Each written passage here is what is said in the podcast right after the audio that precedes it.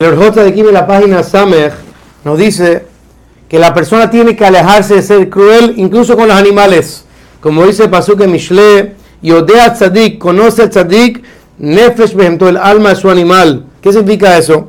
Que no hay que hacerle mucho trabajo forzado al animal, no hacer al animal pasar hambre. Y cuando una persona ve que su compañero tiene un animal con una carga muy pesada, dice la Torah tiene que ayudar a descargar del animal para que no esté sufriendo. Y claramente dijeron nuestros amim que Tzar Baleja iba a hacer sufrir a los animales es una prohibición de Oraita, de la Torah.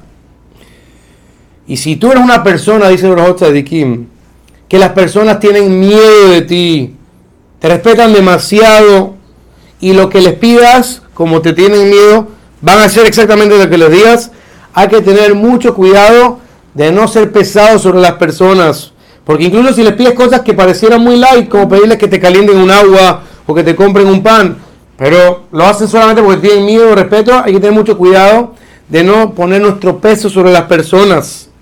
Porque claramente la manera que una persona tiene que tratar al prójimo es que el otro haga lo que quiera hacer, no a las malas, no forzado, sino que lo haga voluntariamente.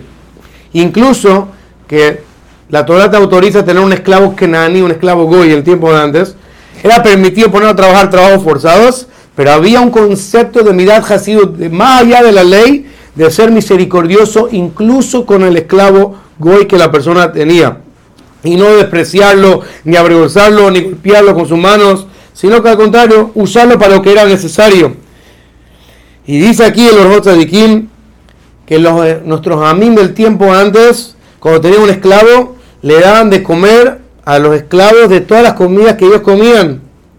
Incluso se adelantaban y le daban de comer a sus animales y a sus esclavos antes que ellos coman. Y dice aquí por qué, porque justamente nosotros pedimos a Hashem que así como nosotros tratamos a nuestros esclavos, que Hashem se apiade de nosotros también. Y por último trae aquí que había un Hasid, una persona piadosa, que de cada comida y comida le daba a su esclavo antes que él, y tuvo el zehut, el mérito, que Eliyahu vino a hablar con él. Significa que vemos claramente incluso que esto esclavo, Dios quiere que tenga misericordia con ellos. En paréntesis, muchas veces hay que pensar eso hoy en día con nuestras muchachas en las casas. Hay que tener misericordia de ellas, no hacerlas sufrir demasiado, darle de comer, porque vemos claramente que Hashem quiere que arranquemos la crueldad de nuestras vidas. Y claramente dice de Kim, Hashem ordenó, y amarás a tu prójimo como a ti mismo.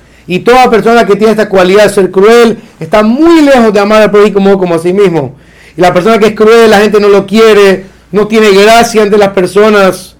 Incluso, dice los de Kim, cuando hay que regañar a alguien, tiene que dar reproche, una amistad la toda reprochar. Dios nos dice, ten cuidado de no reprochar con crueldad. Como dice Pasuk, ojeas, tojías de tamiteja, reprochar, reprocharás a tu nación, a tu pueblo pero de todas maneras, veloti salafet, no cargarás pecado cuando lo reproches. Significa que incluso que venimos con una buena intención de corregir al prójimo, hay que tener mucho cuidado de no hacerlo con crueldad.